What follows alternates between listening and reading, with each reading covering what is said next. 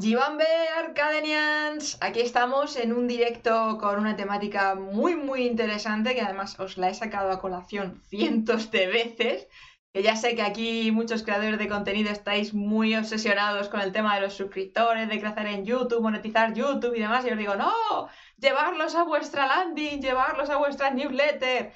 Bueno, pues hoy para que podáis conocer un poquito más en qué consiste todo esto del mailing, el email marketing, las newsletters, llamémoslo como queramos, os he traído a una experta en el mundo del copywriting, pero no solamente en el copy, es que es especializada en tema de emailing, de todo esto.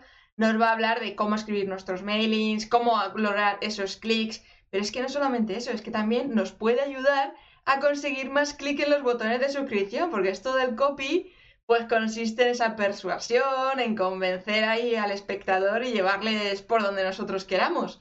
Así que ella es nada más y nada menos que Cristina Fuertes y no voy a haceros esperar más, voy a dar paso a Cristina.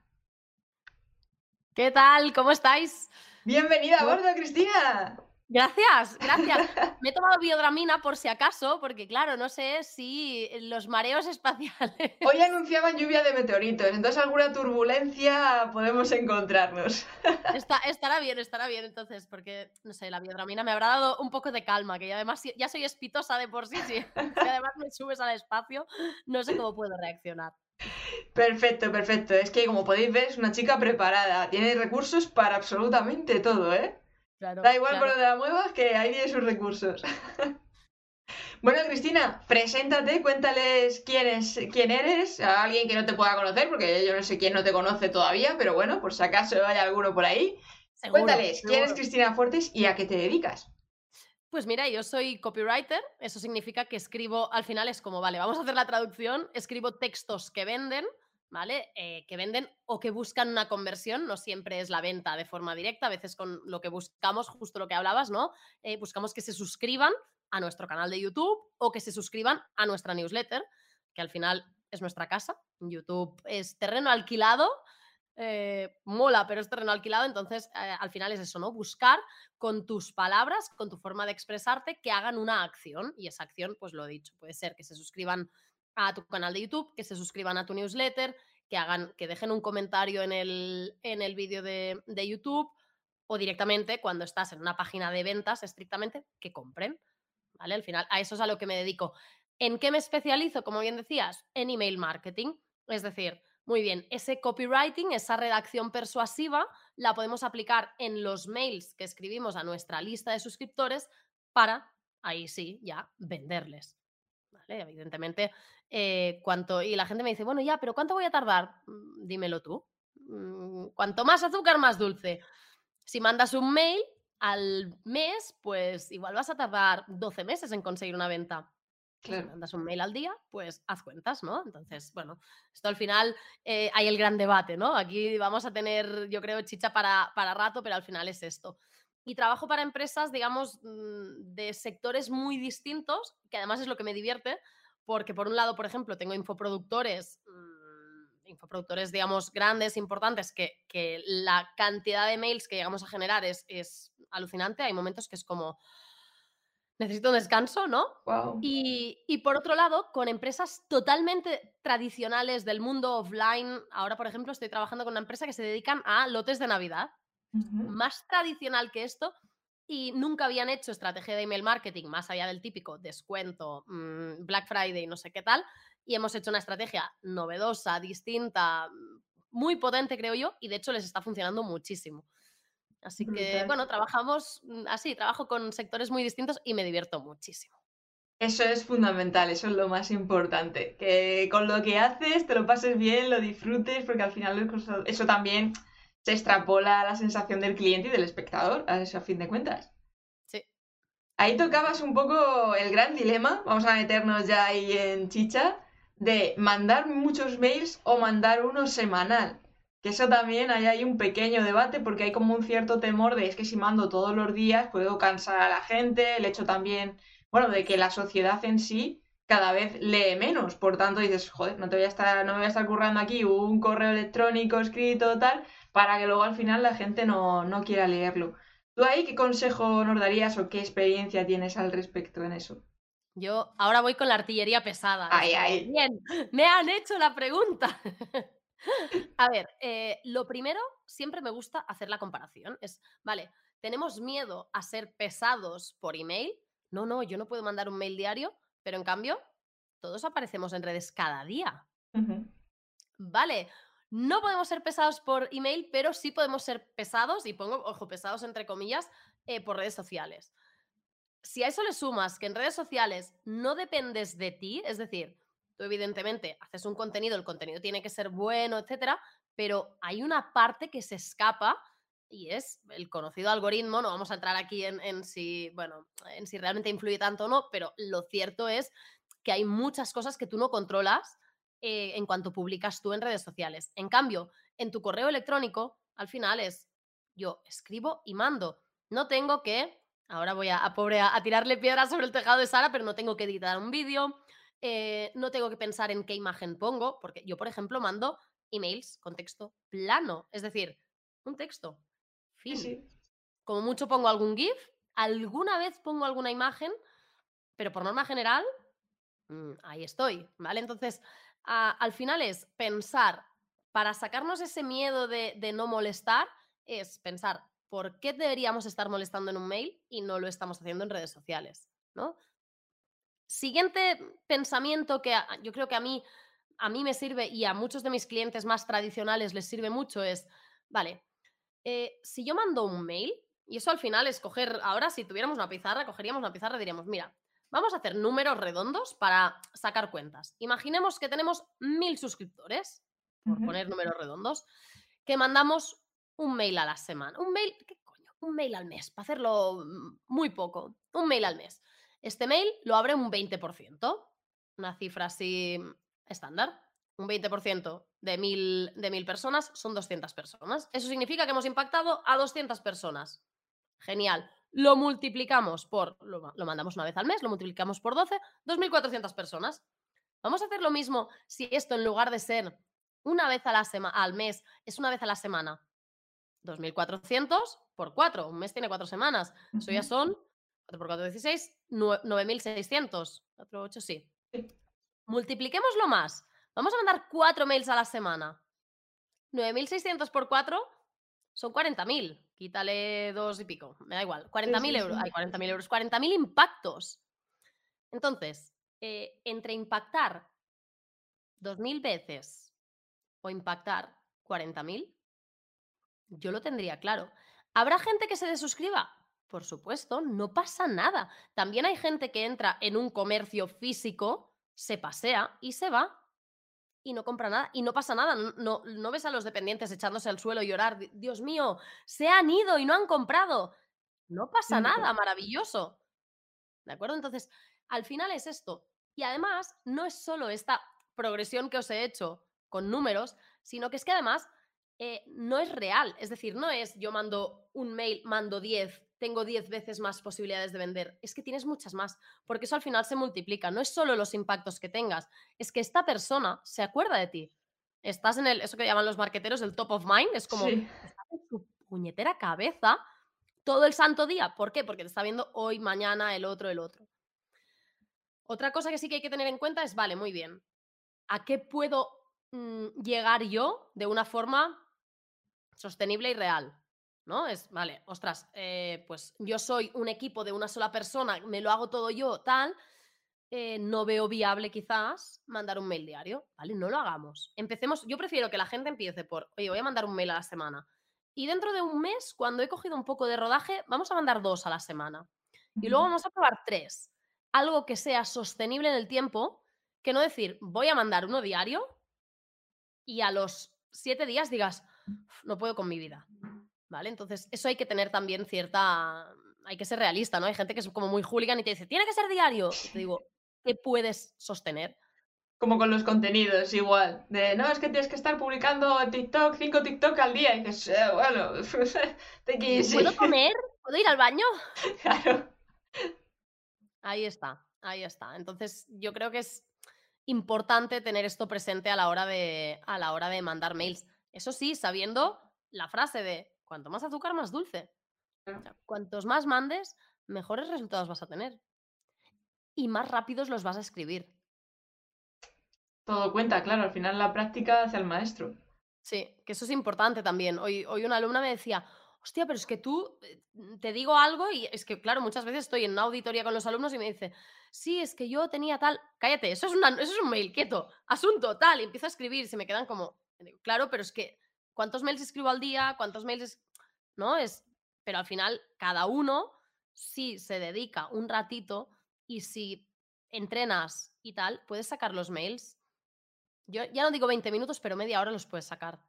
¿Media hora? Eh, ¿Qué es? ¿Media hora de mirar vídeos de gatitos en YouTube? O después de comer, en vez, pues eso, en vez de estar mirando la tele, te planteas ahí un poquito media hora, pim pam, y listo. Es que además se pueden escribir, yo los escribo muchas veces en el móvil. Sí. En, en, la aplicación de notas. Y luego ya lo paso en Active Campaign o cada uno en el, en el de esto que tenga. Pero, pero se pueden escribir de forma muy sencilla en el móvil o la gente que vive en ciudad, en el metro. ¿Qué, ¿Qué hace la gente en el metro? O sea, hay gente, eh, todavía hay gente que lee libros, pero hay mucha gente que está, el 99% de la gente está haciendo así. Y me juego lo que quieras a que no están estudiando un curso. Quiero decir, están mirando chominadas, tal. Pues esas chominadas que miras, oye, cámbialo por. Vamos a escribir. Siéntate en el metro y, ponte, y ponte a mirar a ver qué pasa. Invéntate historias. Imagínate qué está haciendo aquel que va solo, que está hablando por teléfono, que. No sé hay muchas formas de, sacar aquí la creatividad máxima. Además es que lo que funciona realmente en los mails es ese storytelling, es decir, si tú estás en el metro y vas con el mood de voy a intentar sacar una historia hoy para contar en el mailing de algo que esté pasando aquí, va a ser mucho más humana, real y que al final vas a conectar más con la audiencia que el hecho de me voy a poner frente a la hoja en blanco porque ahora me toca escribir un correo pues hay que aprovechar, es lo que tiene ser creador, ya sea de, vídeo, ya sea de mailing, ya sea de lo que sea, es que tienes que estar en el mood de creador constantemente porque te puede venir la inspiración en cualquier momento. Sí, es la, antena, el radar, el... Ostras, hay, hay, historias en todas partes, porque las hay, o sea, es que esta es la realidad, ¿no? De, es que podemos encontrar, es que de verdad, Mm, en esto, en el metro, en el tal, en te vas al súper y eh, siempre lo digo y eso, eso probablemente más de uno le habrá pasado. Eh, se intenta colar la típica señora mayor que con todo mi cariño, con todo mi respeto, está jubilada y que probablemente no le viene de cinco minutos, ¿no? Y es como, de ahí tienes un mail, vendas lo que vendas, me da igual, ¿no? En, en el curso que tengo de email marketing hay un ejercicio en el que les digo, vamos a contar la misma historia para vender tres cosas totalmente distintas. Para que veáis que realmente de cualquier historia puedes llegar a hilar una enseñanza, un tal, un, encontrar el hilo conductor para vender cualquier servicio. ¿no? Sea, pues, yo que sé, un mecánico, un infoproductor, ¿no? El mundo online que parece como más sencillo de, vender, ¿no? Pero que hay muchísimas cosas que se pueden relacionar con cualquier historia que te pase y eso es lo, lo divertido. Y quien dice historia dice noticias que te lees, vídeos que ves en YouTube, libros. Eh, mm, es que puedes hablar de, millones de cosas, pero claro, tienes que tener puesto el radar. El mood, porque al final, ¿cuánto recomiendas de alternar o equilibrar la balanza de contenidos entre storytelling y venta? Porque hay mails que son más pensados para venta y mails que son en plan de te estoy contando una lección para ir como educando, creando ese mood para luego cuando venga eh, la vorágine de venta la gente ya esté medio preparada. Aunque se recomienda siempre tener el enlace de venta al final, sea story o no. Yo en todos, absolutamente en todos, les meto el link de venta, en todos. Y cuando no les meto el link de venta es por algo muy especial. Em, porque ha pasado algo, digamos, en el mundo y me apetece hablar de esto más que de cualquier otra cosa, entonces tal, o alguna vez en la que, mira, una vez les puse, además les puse link, pero no era link de venta. Tuve gente que me respondía incluso, ¿por qué no has puesto link de venta? Y era un, era un email en el que hablaba, eh, el link iba a, una, a un vídeo, no sé si conoces los Monty Python. Sí, claro. Vale, pues bien, guay, ya está. Claro, claro. Entonces, eh, por algún motivo llegó a mí el, uno de los vídeos que uno de los Monty Python estaba en, el entierro de otro y estaba haciendo un monólogo en un entierro. Y era, de verdad, era maravilloso. Y yo vi aquel vídeo, no sé quién me lo mandó tal, y mi sensación fue, yo tengo que compartir esto con la gente. Es como, nada es tan grave, ni siquiera la muerte. Y por favor, el día que yo me muera, quiero que hagáis esto. O sea, por favor, ¿no? Era. Y aquel día mandé un mail diciendo, oye, cuando yo me muera, por favor, que alguien organice esto. No hace falta que me traiga los Monty Python porque puede que no estén Ya no ya, lleguen, pero, pero. pero era una maravilla, ¿no? Quise, ostras, qui- quise compartir con mi comunidad esta mm, alegría o, bueno, ¿no? Este modo de vivir la vida, tal. Pero en general, yo siempre lo digo, un link de venta. Y además, eh, al final, cuando la gente se suscribe, avísales.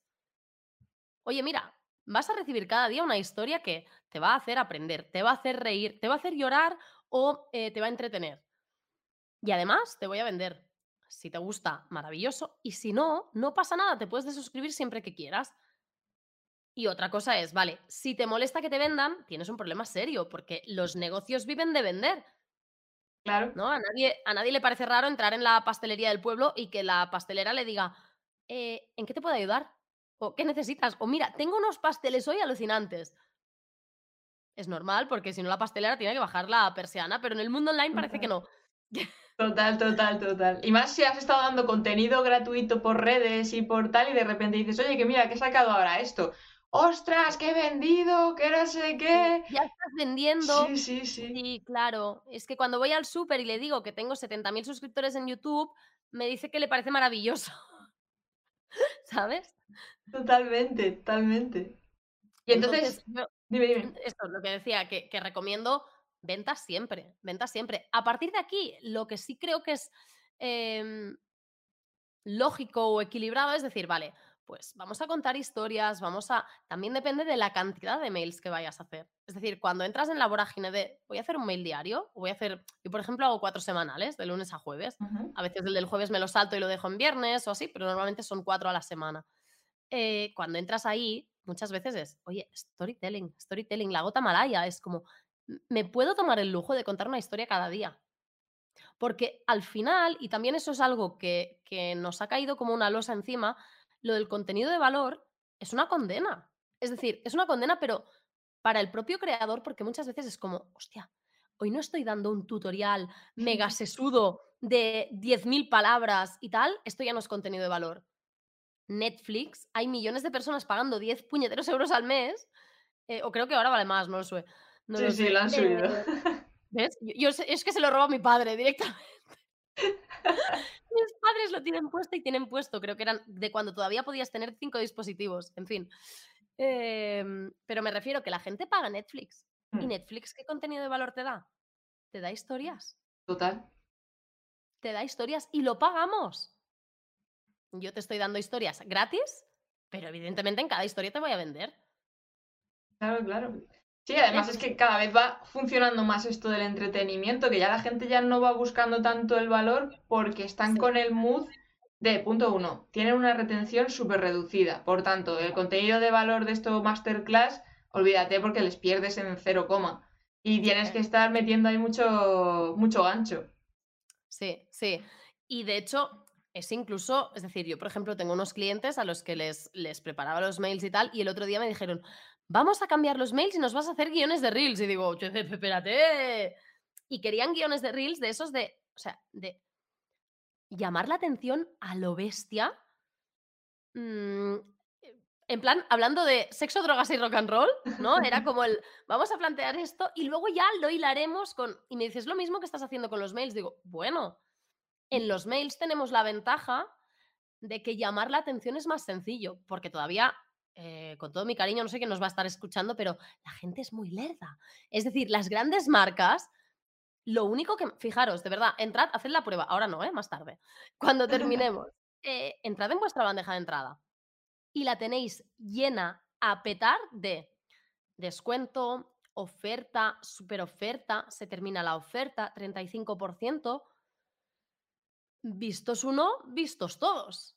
Tal cual. ¿Vale? Entonces, tenemos mucho margen de mejora en este sentido. En redes sociales, ¿qué pasa? Que, digamos, ya partimos de la base de el ser humano está perdiendo capacidad de atención por momentos, pero es que además en redes sociales es muy fácil perder la- el foco. Es, es que haces así. No te hace falta ni hacer clic, ¿eh? Es que, ojo, o sea, haces así. Totalmente. Y así.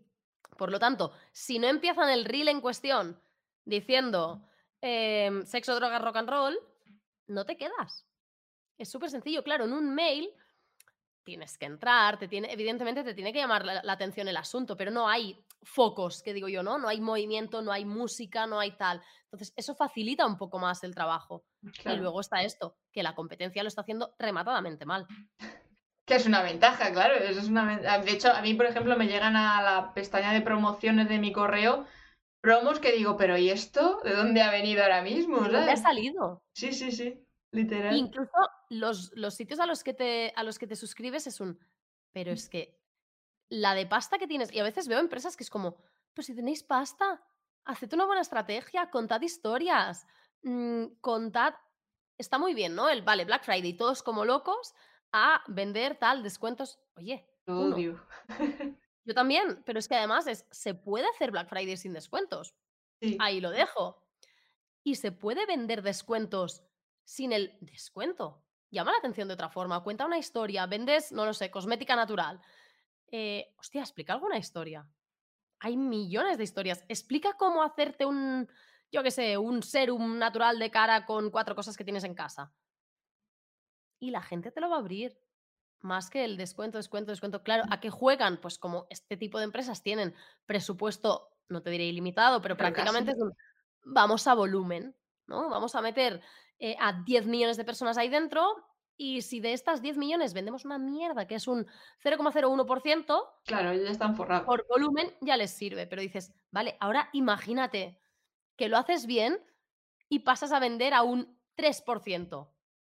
Oh, Dios mío. Totalmente. Totalmente. Al final es que es eso, es tener claro el por qué estás haciendo lo que estás haciendo y hacia dónde quieres ir y Sí. cuáles son tus límites o tu situación, que muchas veces el problema que le veo a los pequeños emprendedores es que intentan copiar a las grandes marcas cuando ellos no tienen la capacidad de las grandes marcas, por decirlo así, tienen que buscarse otras estrategias, otras opciones. Al final. Evidentemente, evidentemente. Y es importante. Es, vamos, yo creo que es, es muy importante tener claro esto, que no somos, siempre lo digo, no somos Coca-Cola. Claro. No somos Coca-Cola. Pero podemos hacerlo. Hombre, Coca-Cola he puesto un ejemplo que justamente a nivel de copy suelen, suelen trabajar bien, pero vamos, Sí, eh, pero entendible. Telefónica, ¿vale? Y dices, ostras, mm, hay formas de trabajar, de, de- de diferenciarte, y es eso. En la bandeja de entrada del 90% de las personas lo que hay es spam. La gente a veces cuando le explico, sobre todo en el mundo fuera del mundo online, cuando les explico a qué me dedico, me dicen, pero si la gente no lee mails, o, o- o directamente el, el genérico, pero si la gente no lee, la gente lee lo que le interesa. Sí. Es tu trabajo hacer que lo que tú escribes le interese. De Si hecho, yo me voy a gastar 3.000 pavos en algo, te juro que me voy a leer, vamos, mm, lo necesario. Es que bien montada la estrategia puedes provocar que incluso las personas estén esperando el siguiente mail. Como si fuese un, un este de fascículos. De antiguamente un con los cómics y estas cosas. Y dices, joder, a ver si sale ya el siguiente porque quiero saber Sí. otra historia, otra anécdota y demás. Sí. Entonces, ahí tú qué recom- ¿Hay alguna regla que digas, oye, mira, pues no lo hagáis más largo de esto? O da igual si la historia está bien contada. Yo os diría, en general, eh, lo que decimos, ¿no? La gente tiene una atención relativamente limitada, ¿no? Un poco eh, Dory de, de Buscando a Nemo, Sí. pero si la historia está bien contada, lo suyo es dividirla, ¿no? O, o generar, generar intriga en, en uno de los mails. Eso se puede hacer de muchas formas. Por ejemplo, una de las maneras de hacerlo es con una fórmula de copy muy típica, muy tópica, pero que funciona muy bien para los mails, que se llama la fórmula PAS. PAS es problema, agitación, solución. Tú en el primer mail planteas un problema, es decir, explicas la historia de alguien que está como súper apurado por lo que sea, ¿no? Cada uno lo que venda. Aquí hay uno que vende zapatos y vende, yo qué sé, zapatos para, para gente que sale a correr, ¿no? Y explica la historia de uno que dice, ostras, es que eh, pues mm, tengo el tobillo que se me hincha porque no sé qué, porque tal, eh, cuenta el, guau, este problema, no sé qué. Y tienes que dejar un gancho ahí y dejarlo abierto y decir, mañana te termino de contar cómo acabó Carlos con su tobillo, con la visita al, traumatólogo, o imagínate que quieres terminar el, mail con la visita al traumatólogo y, y acabas el mail con algo como, eh, Carlos abrió los ojos y tenía ganas de llorar. Lo que le acababa de decir el traumatólogo eh, era el fin de su carrera como corredor. Menudo cliffhanger te has marcado ahí, claro. mañana te cuento qué le pasaba a Carlos, o mañana te cuento qué hizo Carlos, o mañana te cuento cómo reaccionó Carlos, o, o por qué lo que le dijo el traumatólogo le dejó con la boca abierta. ¿no? Es como, mierda. ¿Vale? Y eso viene por un, tema psicológico, y es que nuestro, nuestra mente ¿vale? no está preparada para dejar eh, círculos abiertos. Le llaman el, el open loop. ¿vale? Entonces, cuando tú dejas un círculo abierto, la persona necesita, por un tema em, evolutivo, es decir, nuestro cerebro necesita cerrar el puñetero círculo.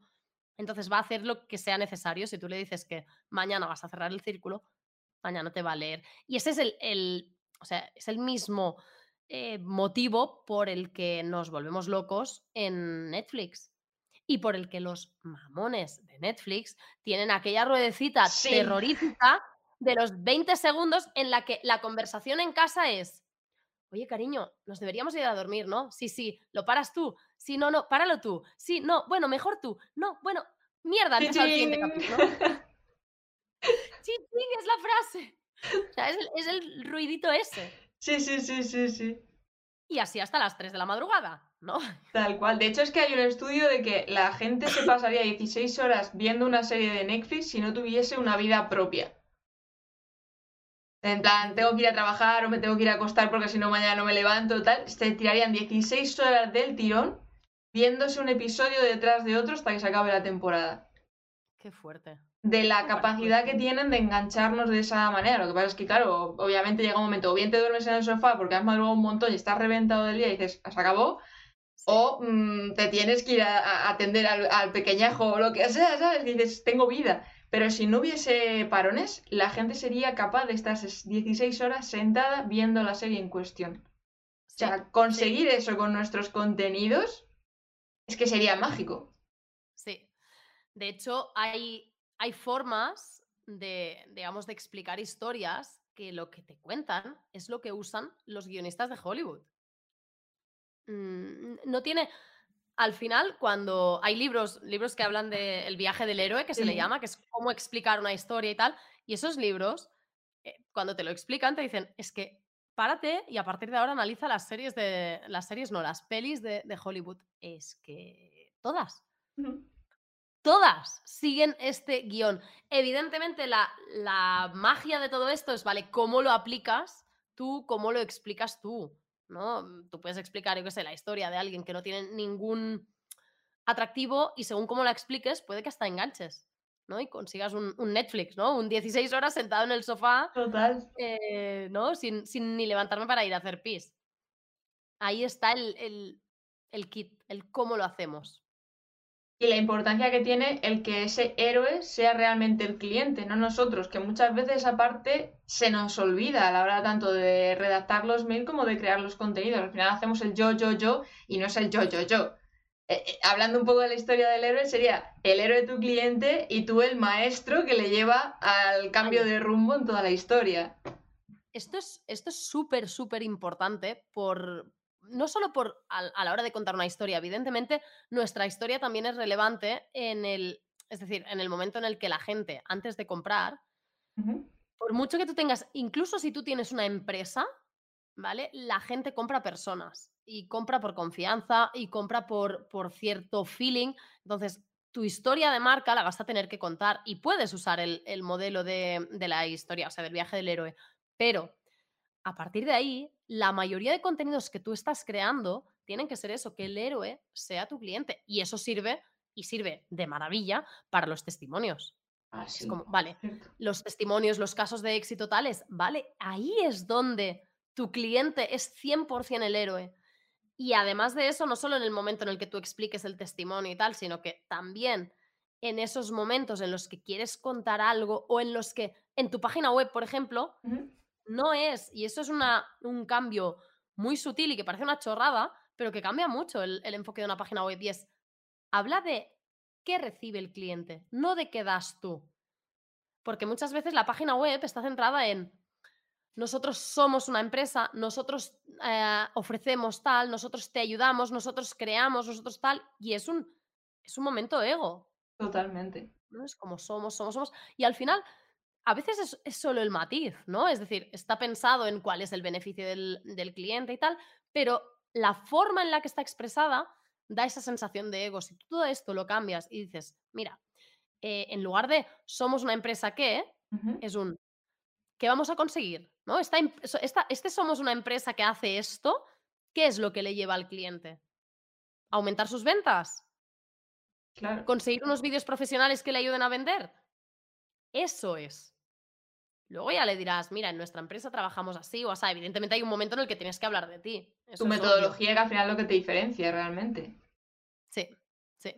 ¿Y cómo Sobre todo- podríamos fidelizar la comunidad mediante los mails? ¿Qué estrategia propones o qué conceptos o qué consejos nos podrías dar al respecto? Mira, al final, a la hora de fidelizar a, través de una newsletter, lo más importante eh, es la mm, constancia, la constancia, la previsibilidad, el saber que hay gente que dice justo lo contrario y a mí me gusta alguna vez romper esto, ¿no? Que es, no, no, es que si no saben cuándo vas a aparecer, eh, están como esperándote. Bueno, bueno, esto lo puedes hacer una vez cuando tienes realmente lo que yo te recomiendo que es, vale, pues yo voy a mandar mails de lunes a jueves, o yo voy a mandar mails todos los lunes, o todos los miércoles, o tal.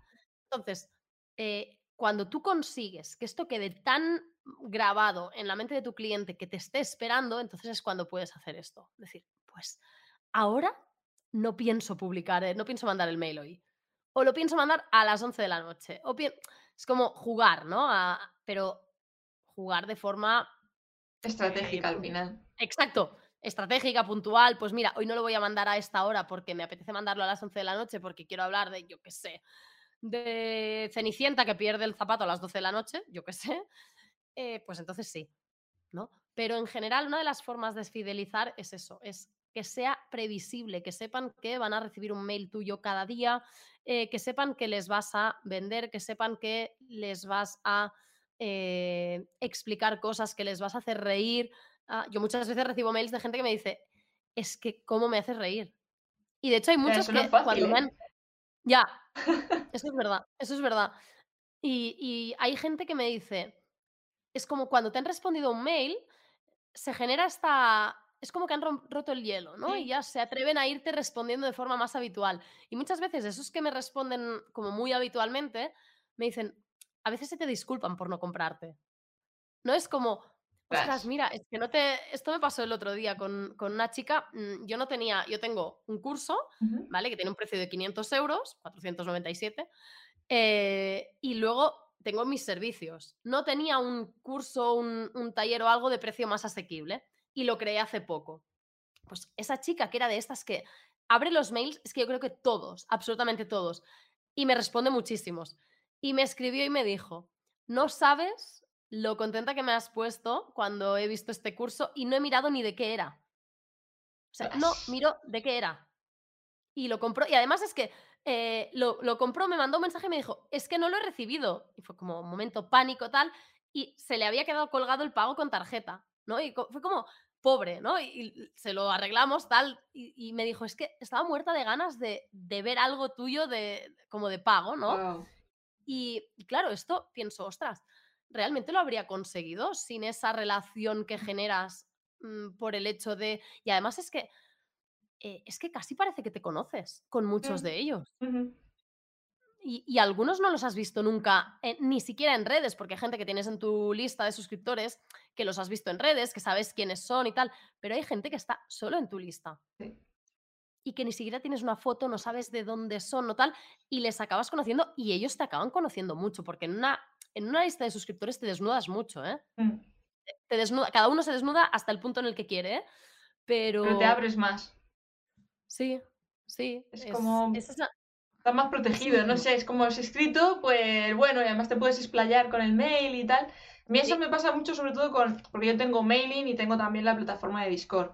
Y claro, en Sí. Discord es muy de chat, chat, muy Sí, muy pim pam. Sí. Entonces ahí llega un punto en que hay algunos que son muy participativos y ya es que nos hacemos hasta chat privados de muéstrame esto, mira esto, otro, tal. Y al final son más que una comunidad, casi son como amigos de, oye, estoy echando en falta el chat de hoy, ¿sabes? ¿Qué ha pasado? ¿Estás liado qué? es increíble. Es la. Es eso, la comunidad, la sensación como de tribu que generas a nivel de, de email eh, pero quizás la diferencia con Discord es eso, que en, Discord creas como esa tribu, como más tal, y aquí es como muy de uno a uno, ¿eh? porque la gente te responde. Em, yo mandé un mail hace eh, pues 15 días, murió la perra de mis padres, ¿vale? Fue drama familiar. A ver, cada uno, el que tenga perros lo entenderá. Sí, sí, o cualquier mascota. Y, sí, exacto, exacto. Animales en casa. Eh, además fue, bueno, estaba viejita. A ver, las cosas como son, estaba viejita, quiero decir. pero duele igual. se puso mala. En, el veterinario nos dijeron que probablemente un trasplante de. Un trasplante, no, perdón, una mm, transfusión de sangre le ayudaría. Eh, mis padres viven en Canarias, no son canarios, pero viven en Canarias, entonces, claro, solo nos servía un perro en Canarias. Yo mandé un mail contando, oye, si conocéis a alguien, un mail en plan pim pam, si conocéis a alguien con un perro de más de 20 kilos que viva en Tenerife, por favor, tal la respuesta que yo obtuve fue alucinante. Luego eh, conseguimos, conseguimos donante, eh, le hicieron la transfusión, sirvió, pero realmente su cuerpo había dicho, oye, mira, hasta aquí, ¿vale? Estaba mayorcita, tal. Yo hice un mail contando mis reflexiones a nivel de, eh, bueno, lo que pasa cuando pierdes a alguien, no era un alguien, era un, es decir, era una mascota, pero era como las reflexiones de vida, de emprendimiento, pero al final de vida. Y fue un, este mail va a ser un tocho, eh, es un desahogo, pero es por si puede ayudar a alguien. La cantidad de respuestas que tuve, me pasé un día entero respondiendo mails, ¿eh? Tengo una lista de 1.500 personas, quiero decir que no es una exageración. Sí, pero es... Ya contestar varios mails de esa lista, ostras, es un trabajo. y ojo, eh, las respuestas no eran la típica respuesta de, o sea, había respuestas de, ostras, gracias por este mail, pero había respuestas de parrafote, ¿eh? De gente que había invertido su tiempo en, primero, en darme el pésame, oye, lo siento mucho tal, pero luego decirme, hostia, mil gracias por esta reflexión, por este hostia, hostiazo de realidad, porque yo al final lo que decía es, ojo, ¿por qué emprendemos? Es decir, yo emprendí para ser libre, por qué coño no había cogido un, avión y me había ido a ver a la perra. ¿Por qué no lo hice? No, por trabajo tal. Eh, hola. O sea, estamos perdiendo foco y de hecho tengo. Mira, es que además os lo puedo enseñar. Aquí me, aquí me estoy desnudando, ¿eh? También. Eh, me hizo un papel. Eso se tiene que trasladar en algo un poco más bonito, ¿no? Pero me hizo un papel y lo que pone aquí, Osa, es el nombre de la perrita. Osa, debajo pone libertad en catalán, bolets, que son setas, bosque, nieve, porque me gusta mucho la nieve, y los nombres de mis hijos y mi marido. Y era como, y me lo planto, me lo tengo aquí como, lo que estás haciendo es para esto. No entres en esos bucles, ¿no? De, de, hostia, estamos haciendo crecer el negocio, pero para esto. Claro. Para poder largarme un martes que haya pegado una nevada, yo cierro el chiringuito y me voy a esquiar. Fin. Total. Para eso lo estamos haciendo. Entonces, esa reflexión, y eso es una cosa que puedes hacer de una forma muy desnuda en un email y que genera la conexión que hemos generado con la gente que me ha respondido y tal, es alucinante. Y eso ya va más allá de la venta, eso ya va más... De, generar la comunidad, que al final es lo que venimos a hablar y a contar, que es el hecho de traspasar mucho más, romper ese... Porque todo lo que me estás contando yo no me imaginaba que pudiera pasar con el mail. Yo todavía tengo que introducirme un poco en el mundo del mail marketing, estoy ahí captando leads, pero no le estoy dando la caña adecuada porque yo era de las personas que pensaba eso. Digo, es que la gente no va a leer y más con tema de vídeo, que lo mío va más por el tema vídeo. Pero por lo que me estás contando, pinta que sí, que bien contado, porque al final la gente de tema vídeo nos molan las historias, nos mola eh, la creatividad y tal, y son maneras de, reflexionar más tranquilamente, que también eso es importante. Sí, y de no tener la, la porque por mucho que, tú seas especialista en vídeo, al final, a la hora de hacer un vídeo, eh, ostras, toca un setup, ¿no? Es como el foco, el micro, em, vamos a plantearlo todo, tengo que tener un mínimo guion, tal. Aquí a veces es un mm, a pecho descubierto, ¿no? Ese mail no tenía ningún tipo de guion, ningún tipo de estrategia, ningún tipo de estructura, nada. O sea, que fue casi como un diario de a bordo. Sí, ese, mira, ya está, ya tienes, ya tienes nombre para tu newsletter. Sí, de hecho que la, la denomino así también, sí. ¿Sabes? Vale, te voy a decir eh, clarísimamente. Entonces, en ese caso fue un a pecho descubierto lo que salga. Y muchas veces, de hecho, aquí hay mucha, eh, mucha teoría y yo al final digo que cada maestrillo tiene su librillo. En cómo eh, te preparas para escribir. Hay gente que te dice, y yo lo digo, escribir en, en bloque. ¿vale? Como igual que crear contenido. Es como crear todos los guiones de golpe, luego grabar todos de golpe y editar todos de golpe, funciona mejor. Pero también es verdad que hay una parte del, del hábito, es decir, si consigues generar el hábito de escribir de forma diaria, es mucho más sencillo. Entonces, a mí me gusta que la gente al principio se marque como hábito, aunque luego no lo mande, pero se marque como hábito escribir cada día X palabras. Me da igual, 200 palabras. 200 palabras es fácil Sí, es se marquen el rápido. hábito de escribir de forma diaria. Luego, ya, ya llegaremos al punto de, ostras, yo cuando me pongo a escribir me pasa, es, vale, me pongo a escribir, quiero escribir un mail y me salen tres. Pues venga, tenemos tres ya, pues mira, mañana no tengo que escribir. Y muchas veces hago esto y al día siguiente es un, oye, pues, pues me siento y hago un par más. Pero para empezar, eh, va muy bien el coger el hábito diario. El decir, me siento y me pongo a escribir, aunque sean 10 minutos, aunque luego no lo mande. ¿Vale? Y a partir de aquí, cuando uno tiene el hábito adquirido, eh, sentarse y es verdad que empiezan a salir los mails de forma mucho más sencilla. Sí, además que yo estoy de acuerdo en eso, en hacerlo como dentro de tus hábitos, porque cuando lo haces todo en bloque, tardas mucho entre bloque y bloque. O sea, por ejemplo, en creación de contenido, dice, venga, pues voy a prepararme todos los contenidos al final del mes, los contenidos del mes siguiente.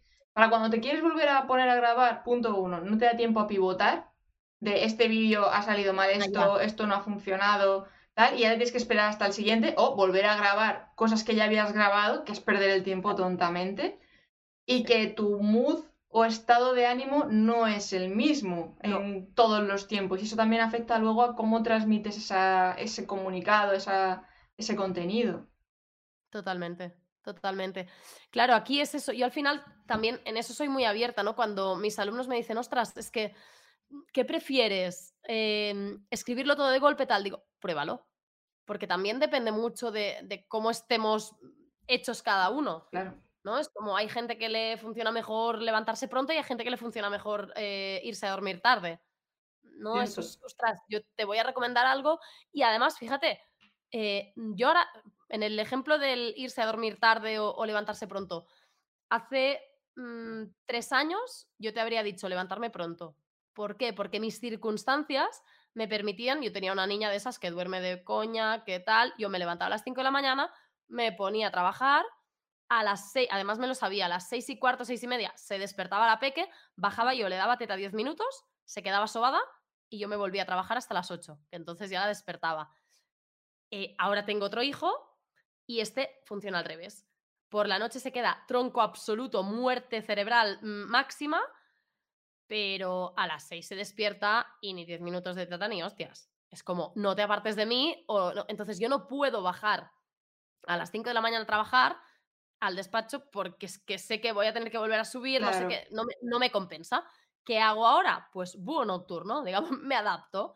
Es como, si necesito trabajar por la noche, porque es en plan cuando no hay nadie tal, eso sí, yo al mediodía mm, cierro el chiringuito, mm, mi deporte, mi tal, mi no sé qué, recojo a los niños, me quedo sin trabajar y por la noche digo, venga, queda algo así como muy de inspiración y tal. Si tuviera que elegir, en plan, biológicamente, yo soy de mañanas. Yo soy de noches. ¿Ves? Yo biológicamente eh, soy de mañanas. O sea, me- cunde más desde que soy madre porque acabo reventada También puede influir, claro. del día. O sea, yo antes y de, y de joven, yo de joven dormía 3-4 horas. Es como, ¿para qué voy a dormir más? Si por la noche se pueden hacer un montón de cosas. Bueno, yo ya, yo cuando recuerdo cosas que he hecho de ese estilo de eh, ir tres días de empalme a hacer cosas, de pum, pum, pum, rodaje, luego a la mañana siguiente y no sé cuánto, luego por la tarde vas a- llega la noche, tienes un evento, una presentación, un pre- una premiere, pero al día sí, tres días de empalme y a dormir el lunes. A ver, ahora me pides que haga eso y te digo, apaga y No, no, vámonos, no. que va a ser que no.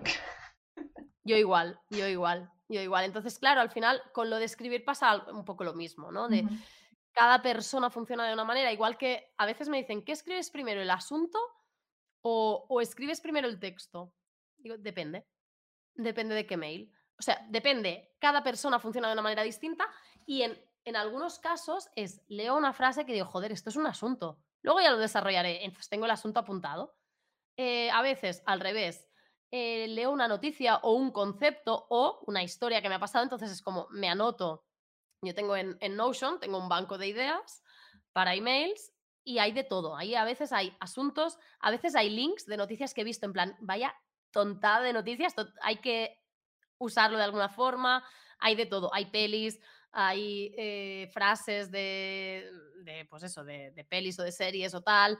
Entonces, depende. A veces tienes el asunto porque dices, es que esto es un asunto, eh, o a veces tienes la historia. Y luego cuando escribes la historia dices, vale, a partir de aquí, yo normalmente me gusta pensar en dos, tres, cuatro, cinco asuntos, los escribo todos, me los miro así un poco, cierras, pones así un poco los ojos, La cara de concentración. ahí estamos, ahí estamos, aprietas mucho y dices, este. Que luego también se pueden hacer pruebas, digamos, más científicas, que es usar, pues eso, ActiveCampaign o, o el que uses para hacer pruebas test A A/B. ver. Ujú. También es otra, también es otra opción. Hoy me decían que uno de mis alumnos eh, que estaba trabajando con Mail, eh, no, con Mail Relay, no, con MailerLite y me decía, pero las cifras que da de apertura eh, no son buenas. Porque me decía eh, que cuando suma, le salía como conjunto el test A-B y luego le salía por separado. Y dice, cuando me sale por separado no me concuerdan las cifras a cuando me salen juntas. Digo, bueno, mira, a veces Ostras. temas de la tecnología. Temas de la tecnología. Dejémoslo así. Yo el test sabe con el Mail Liter este todavía no lo he probado, porque he traspasado hace poco de MailChimp a Mail Liter este, como se diga, y estoy todavía familiarizándome porque, pues eso, me cabré con MailChimp porque no me dejaba programar. Los mails era como lo mandas ya a la campaña o no puedes, o sea, el mail individual no lo podía programar, tenía que ser ya de pago y es como, espérate, que no tengo todavía los mil suscriptores, ¿sabes? Déjame en paz. Y para Qué hacer absurdo. automatizaciones igual tienes que estar de pago y todo el rollo. Y dije, voy a buscarme otra. Y estoy probando y ahora de momento bien, pero el test AB todavía no lo he hecho con. Ya te diré a ver qué tal, si me, si me la gente habla bien. ActiveCampaign está muy bien, lo que pasa es que es muy caro para empezar. Mm. O sea, Ahí estuve al Campaign, principio cuando todavía era gratis y luego ya le ¿ha dije, ¿has sido fuera. gratis algún momento en la vida? Sí, sí, sí, hubo un momento que era gratis y estuve ahí. Además molaba un montón porque podías eh, automatizarlo muy bien, todo, lo tiene todo súper clarito, es muy instintivo, pero ahí me cogí yo 200 leads.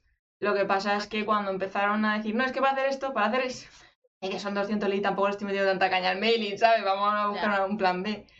Y es lo bueno, que al final tienes como varias opciones que al final te resuelven la situación según en el punto en el que estés y es trasladar tu lista de suscriptores de un lado a otro y sigues trabajando con ellos. Al final. Totalmente. Sí, totalmente. Es eso, son tuyos. O sea, más allá de que tú los tengas ahí, tú te los descargas en tu, en tu Excel, Claro. tu CSV, y los cuelgas luego donde te dé la real gana. Eso no lo puedes hacer en Instagram, por ejemplo. Ni en YouTube, ni en TikTok, ni en ninguna plataforma. Que además lo bueno que tiene eso es lo que tú dices, que es un contenido que le va a llegar a esa gente. De las redes sociales dependemos de algoritmos de hoy te lo enseño al 10%, mañana se lo enseño al 5%, Sí. esto no me gusta porque has puesto un enlace externo y no se lo voy a mostrar a nadie, y estas cosas. Claro. Entonces, bueno, visibilidad para contenido y luego llevarlos a casa. Pero para Mm. conseguir ese lead que nos hagan clic a nuestra newsletter, ¿Qué nos recomiendas en esas llamadas a la acción? Tema de cómo jugar un poquito con la dopamina, con los egos cognitivos, técnicas ahí un poco de que los convenzamos.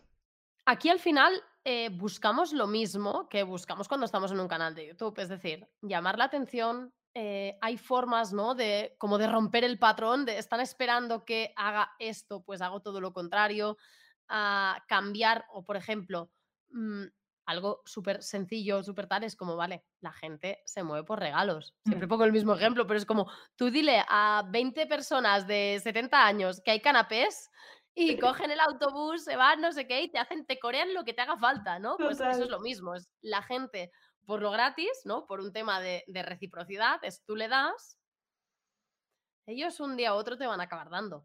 ¿No? O como mínimo te van a dar sus datos, que es lo que tú quieres al final. Tú quieres tener sus, sus eso, pues su lead, lo, quieres tener a su, su, nombre, su dirección y tal. Entonces, ofrecer mm, temas, pues pueden ser mm, masterclasses grabadas, porque las VSL siguen funcionando. ¿Vale? La video sales letter, eh, evidentemente hay que probarla antes en directo. O sea, tú no puedes dejar ahí automatizado un vídeo de venta que no has probado en directo, que no tal, pero cuando lo has probado y te está funcionando, mmm, métele, lo grabas bien con una persona profesional que te grabe algo con, con, sentido, con cara y ojos, y eso lo puedes dejar ahí automatizado y eso es una forma de captar leads brutal. ¿Vale? Porque la gente te va a dar, te va a dar mm, sus datos para ver ese vídeo en el que le enseñas pues tres o cuatro claves para hacer no sé qué y luego les vendes, evidentemente. ¿No? Esta es una de las, eh, esta es una de las formas. Luego está, pues eso, ¿no? Todo el tema de eh, generar hype, ¿no? De vamos a, esto, ¿no? Pues ¿qué te, voy a, ¿qué te voy a vender dentro? Pues no lo sé, lo vas a saber. Esto lo hacen mucho los americanos, incluso vendiendo libros, y te dicen, vas a descubrir cuál es eh, o qué es lo que le pasó a un científico norteamericano eh, que le dejó colgando del revés de las piernas, no sé qué, en la página 17. Es como, mierda, necesito ver la página 17. Y esto los americanos lo hacen muchísimo, muchísimo. Y se trata de eso, a veces, muchas veces nos, nos centramos en ofrecer, digamos, nuestro curso, ¿no? Imagínate, yo vendo un curso o vendo un servicio o vendo lo que sea. Pues ahora trocéalo, es como tú vendes el, servicio, imagínate, ¿no? Tú vendes el servicio de generar contenido audiovisual para emprendedores, empresarios, tal. Pues imagínate que uno de los pasos que tú haces con todos los empresarios que te contratan es, eh, yo qué sé, hacer un PDF en el que trabajas toda la estrategia de marca, la identidad visual, no sé qué, cómo tienes que ir vestido, tal. Pues imagínate que hay una frase ahí en la que dices, ojo, lo más importante antes de empezar a grabar es pues tú esto lo metes en, un mail o en redes sociales como gancho para, oye, eh, mira, en la página 10 del manual de marca con el que empezamos nuestro servicio tal, dice que lo más importante es, pam. Mierda, ¿qué es lo más importante? Dejarles colgadísimos. Sí, y más cuando haces eso, cuando lo relacionas con una parte muy concreta, ¿no? Como en los, en los libros, yo qué sé, mira, yo siempre tengo, ay, lo tengo como base, no os puedo usar el libro. Siempre tengo libros por aquí encima, ¿no? Y siempre pongo un ejemplo, en plan, venga, voy a abrir el libro por la primera página que pille y vamos a ver eh, una frase y cómo meter. Vamos a hacerlo. Tengo aquí, ojo, tengo, el otro día lo estaba buscando, tengo la, mm, la puta agenda del autónomo se llama así, la agenda del autónomo, pero la de 2020, la tenía por ahí y dije, la tengo que guardar, porque es como... Sí, es muy crack, esa agenda mola mucho. Sí, mirad, ahí os he cogido un libro, por ejemplo, este de aquí. Ah, me encantó ese. Es ah, muy bueno, es muy recomendable. Sí, pues tengo cosas marcadas, por aquí, por ejemplo, yo qué sé, tengo cosas marcadas, tengo yo, a mí me encanta dibujar en los libros. Antes no me, no me, gustaba, me habían como inculcado que, que los libros no tenían que rayarse, ¿no? Pero eh, yo qué sé, mira, por ejemplo, todas las sucursales, todos los vehículos, todos los uniformes e incluso su corbata lucían ahora el rosa, pero la cuestión era que todo el mundo odiaba el color. Pues tú coges y dices, había una empresa entera vistiendo de rosa, con colores rosas, con eh, coches rosas, con no sé qué tal, pero odiaban el color. Te cuento por qué y cómo esto puede influir en las ventas de tu negocio dentro. Es como, mierda. El color rosa. ¿Por qué iban todos vestidos de rosa? ¿Por qué odiaban el rosa? ¿Por qué tal? Claro, al final es generar preguntas en la mente del espectador. Es un poco como con las miniaturas y los títulos de YouTube, de generarle preguntas, dudas, para que eh, la curiosidad mate al gato. Tengan que hacer clic de ¿qué, qué leches por eso siempre como que se dice lo de lo que YouTube no quiere que sepas, lo que los millonarios no quieren que sepas nunca. Y dices, ¿qué es? Sí, sí, sí, sí. Además es eso, que es que necesitas, es que necesitas verlo. Claro, claro. Pero, ¿y ahí cómo evitas tú el hecho de que te puedan dejar un mail de spam? De decir, para ver solamente eso y que luego no vuelvan a entrar nunca más al correo, porque eso también es como un cierto, una cierta objeción. Limpieza, limpieza de lista cada X tiempo. Es como, ya, ya cuentas con ello. Es lo que te digo, ¿no? Como el que te entra en el, en el centro comercial para calentarse porque hace un frío del carajo fuera. Pues ya lo sabes. Que hay un porcentaje que te entran, te pasean, te gastan calefacción y se largan. Pues aquí es algo parecido, lo que pasa que para eso están pues automatizaciones que puedes ir haciendo de limpieza de lista, que es como, vale, si no me has abierto los mails en tres meses, eh, fuera, fuera. ¿Qué pasa? Que pueden fallar, y más con el tema desde, desde que hay lo de iOS 15, Ujú. eh, mm, pueden llegar a fallar. Entonces, mm, yo lo he ido haciendo, yo de hecho hice una limpieza de lista, me cargué 500 personas, me las descargué, o sea, yo las podría volver a cargar, ¿no? O sea, a cargar me refiero a, a subirlas, Sí, no a sí, matarlas sí. otra vez.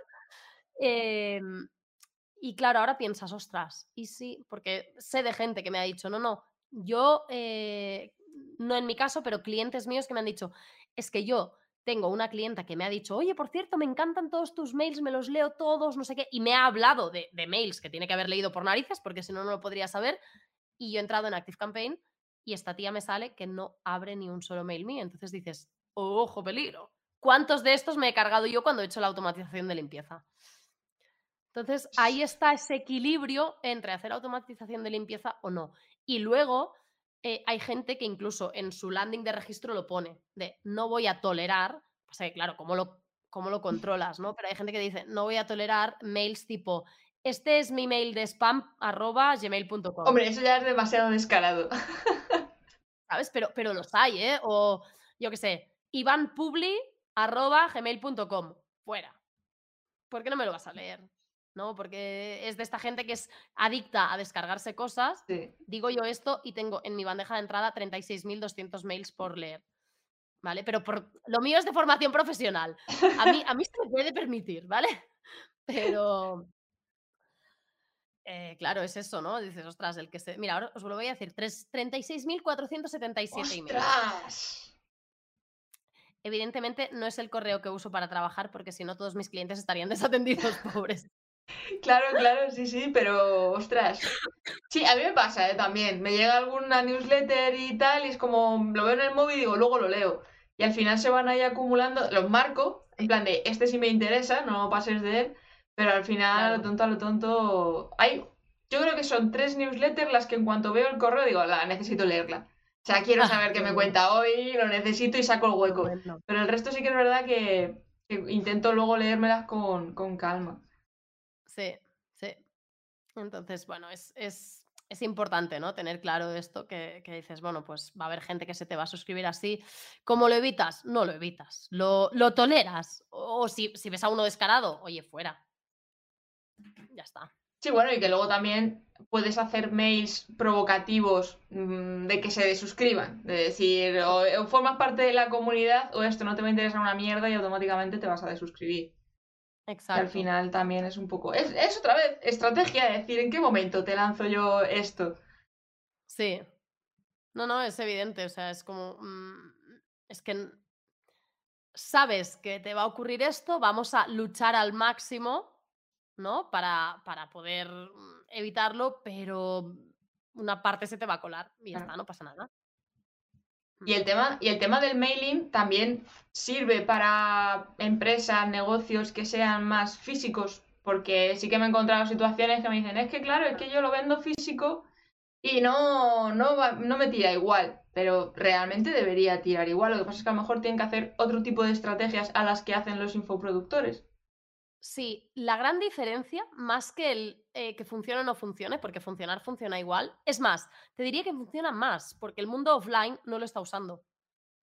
Entonces, esa parte de diferenciación es mucho más destacada en empresas tipo, ya te digo, la, la empresa que trabajo yo de temas de lotes de Navidad, el gran problema, y es el que te encuentras cuando la gente no vende online, es decir, su venta es 100% física o por teléfono, tal, es sobre todo el traquear, es decir, de dónde viene la venta, Claro, ¿vale? ¿Cómo sabes que aquella venta te está llegando realmente por el email? Pues en este caso decidimos inventarnos a una comercial. Le pusimos un nombre y empezamos a mandar mails como esta, con el nombre de esta comercial diciendo, por cierto, tal, contacta con la comercial mm, Manolita Gafotas, no se llamaba así, ¿eh? Y mm, contacta con ella y tal. Bueno, pues al cuarto mail me llamaron y me dijeron, pon por favor que el que ya tenga un comercial asignado que no pregunte por esa mujer. Porque claro, era como los comerciales de la empresa, los reales. Pero es que había gente dentro de la empresa que les estaba preguntando, oye, ¿quién es esta tal Lourdes? Ostras. Lourdes. Vale, era como, no, es que claro, es como, es como una. Bueno, al final era un, lo mismo que nosotros hacemos, en plan, traquear los links. Pues ahí, ¿qué pasaba? Claro, son empresas que cuando compran lotes de Navidad, pues si tienen 500 empleados, pues puedes contar tú el gasto que hacen. No es un gasto que hagas tú haciendo un clic en el, en el de esto y poniendo la tarjeta. Claro. Es un gasto que tú haces. Llamas a tu comercial de confianza de toda la vida y le dices, vamos a hacer 500 lotes de los que llevan eh, tres turrones, dos jamones, no sé qué y no sé cuántos. ¿Vale? Entonces, claro, era muy difícil verlo. Y realmente, la, más allá de las aperturas de los mails que han sido muy elevadas, eh, el tema del nombre de la mujer ha sido alucinante porque era como todos los comerciales cabreados porque era, es que se me quieren cambiar a tal Lourdes, no sé qué. Claro, claro. A los comerciales se lo contamos y tal, y en los mails empezamos a meter una postdata de, oye, que Lourdes ya no puede atender más eh, personas porque, claro, está colapsada, eh, puedes seguir con tu comercial de confianza que él te atenderá igual de bien, pero en todos los mails mencionábamos a esta persona. Entonces, claro, sabemos eh, de buena pasta, pues eso, que, que realmente los mails han funcionado. Sistemas los hay, evidentemente. Vas a tener que eh, afinar un poco el, o agudizar el ingenio para decir, vale, ¿cómo lo, cómo lo medimos? Claro. Pero al final no deja de ser como en la empresa tradicional ha costado mucho medir siempre. ¿no? ¿Qué, hacía la gente antes? Vamos a poner un anuncio en la vanguardia. O vamos a meter un, un anuncio en las páginas amarillas antes. ¿Cómo medías el retorno de esto? Sí, sí, sí, no. Lo bonito y lo maravilloso de Internet es eso, el, poder medir absolutamente todo y no tener que estar, pues yo qué sé, antiguamente con el hecho de trae tu cupón y tendrás no sé qué, y ya pues bueno, a ver cuántos cupones nos han dado, pues tanto, pues más o menos esto ha funcionado, no ha funcionado, pero por anuncios tal, yo qué sé, la gente que se gasta un pastizal en anuncios de televisión, ¿cómo sabes quién te ha venido por tele o quién te ha venido por...? Es mucho más complicado y por eso a mí me mola lo de lo de tema de poder traquear por, por internet. Y el truco ese está guay, está guay. Al final. Sí, al final es eso. Es buscar la manera de, vale, negocios tradicionales, pero sí que es verdad que la competencia no lo estaba haciendo. Entonces, claro, eh, ¿qué les pasa a ellos? Por ejemplo, la gente que les hace una, un pedido grande, esta gente probablemente no van a cambiarse de, empresa. Entonces, a esta gente los tenían asegurados. Lo que pasa que sí que han conseguido a través del email marketing probablemente que avanzaran el pedido, lo que a ellos les facilita un poco la vida y no ir tan ahogados de cara a noviembre, ¿no? Claro. Eh, por un lado esto. Y luego estaba la gente que ellos tenían en su lista, eh, los típicos que podemos ser tú, que puedo ser yo, o gente con empresas de tres trabajadores, cinco, que dicen, quiero hacer un lote. Y esta gente no tiene un comercial de confianza tal. ¿Qué hacen esta gente? Google, lote de Navidad tal. Y este año lo van a hacer a empresa Juanito, el año que viene empresa Manolito y el año que viene tal.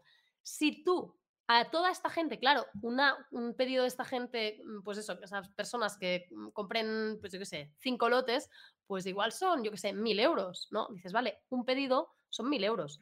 Pero si de esta gente hay, tienes 500 en tu lista y les empiezas a mandar mails en agosto y tal, cuando llegue, no van a ir a Google, porque llevan recibiendo mails y llevan acordándose de tu nombre y no del de Juanito, el de Manolito tal, desde agosto. Entonces, en negocios tradicionales que hay como esa barrera de entrada más grande, en realidad es mucho más sencillo. Es muy guay trabajar con este tipo de empresas. Cuesta esa parte, ¿no? Como de, al inicio, de que vean el potencial, pero en cuanto entras, es que les dices, es que no, es que tu competencia no lo está haciendo. Claro, es que es, una manera de generar marca en tu cliente que ya te conoce, por decirlo así, y estar constantemente diciendo, por lo que hablábamos muchas veces, de, oye, que voy a hacer no sé qué, oye, que va a pasar esto, oye, que es que eh, hemos sacado un producto con estas nuevas características y está listo para diciembre, pero con, una cantidad limitada, tal, tal, tal. Y al final, claro, te, insertas en su mente constantemente y cuando está, piensa en algo relacionado con lo tuyo, en quien va a pensar es en ti. Es que eso es pura magia. Sí, sí, sí, sí. Ahí está. Ahí está. Bueno, Cristina, no te quiero quitar más tiempo, que ya llevamos aquí una horita. Ha sido brutal. O sea, a mí Me has convencido de que tengo que meter caña al tema del mailing. Bien, bien, una más, una más. ya estoy en el saco. y la verdad es que hemos aprendido un montón, un montón, un montón. O sea, como podéis ver, Cristina tiene ahí conocimiento del mailing y del copy y, que hace magia ahí con las estrategias. Pero para dar y tomar, aquí solo esto ha sido una hora. Pero imaginaros sesiones con ella o trabajando con ella. O sea, la imaginación al poder, a tope de la creatividad. Ahí está, ahí está. Al final es ejercitarla, ejercitarla y buscar estrategias y aplicarlas, y aplicarlas y aplicarlas y practicar y practicar. Y como ella ya lleva mucho recorrido hecho, pues lo mejor es que la llaméis a ella, la contratéis. Cuéntales, cuéntales, ¿cómo te pueden encontrar y qué les puedes ofrecer? Pues mirad, me podéis encontrar en cristinafuertes.com. Eh, me podéis encontrar, evidentemente, dentro de, de mi lista de suscriptores lo podéis encontrar dentro de, dentro de la web. Y además ahora, los que veáis este vídeo ahora y no dentro de seis meses, que esa es una de las magias, mm, de la magia de, YouTube, eh, voy a hacer un calendario de Adviento dentro del email en el que va a haber un mail diario durante 24 días, en lugar del mail clásico de, de, lunes a jueves, clásico para mí, vamos, pero va a haber mail diario del 1 al 24 eh, no voy a regalar chocolatitos por un tema complicado. Active Campaign no permite todavía mandar chocolatitos, pero sí eh, cada día un consejo, una historia. Mm, va a haber de todo, porque va a haber mails y va a haber quizás algún día en el que puede que haya algún vídeo, algún audio. Eh, lo iréis viendo. todo para aprender cómo aplicar la estrategia del email marketing a tu negocio, sea tu negocio de lo que sea, mm, tradicional o no tradicional, o super online o super offline. Va a servir para todo el mundo. Qué chulo, qué chulo. Pues nada, luego me pasas ahí el enlace y si no, lo van a encontrar también en tu página web, pero si no me pasas luego el enlace, se lo dejo ahí en la descripción también, para que vayan directos antes de que acabe ahí el calendario. Claro, el calendario de Adviento, ahí está. Porque has comentado que lo compartes con vídeo y con imágenes también. El rumor este de que si compartes el mail con imágenes hay más opción de que lo pongan spam. Sí. Es, real. A verlo, a verlo, a verlo, haylo yo normalmente no suelo meter eh, imágenes como mucho meto GIFs, porque me gustan y tal, pero suelo meter texto plano. Lo que pasa es que a veces pongo alguna foto, algún tal. Lo que siempre recomiendo es que no sea contenido eh, imprescindible para el mail.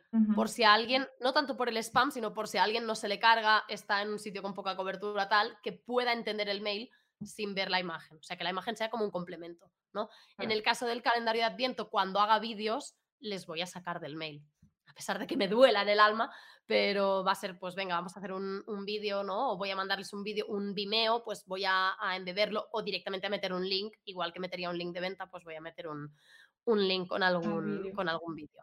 Guau, está brutalmente estructurado eso. Va a, ser, va a ser una experiencia dentro del mundo mailing, así que ya os digo, lo voy a dejar ahora en la descripción y los que estéis ahora en directo, que queráis correr ahí a meteros ya a su página web volando. Ahí estamos, ahí estamos, ahí encontrarán Navidad, Navidad. bueno, Cristina, un placer enorme. Ha sido un gustazo viajar a bordo de Arcadeting contigo. Estás invitada a subir cuando quieras de nuevo. y nada, yo me lo he pasado muy bien. Yo también, yo también. A mí me encanta siempre estar, estar en directo, es divertido. Pues nada, agendamos otra prontito a la vuelta de, de nuevo año. Y tanto, claro que sí. Un abrazo enorme y muchas gracias. Chao. Muchas gracias.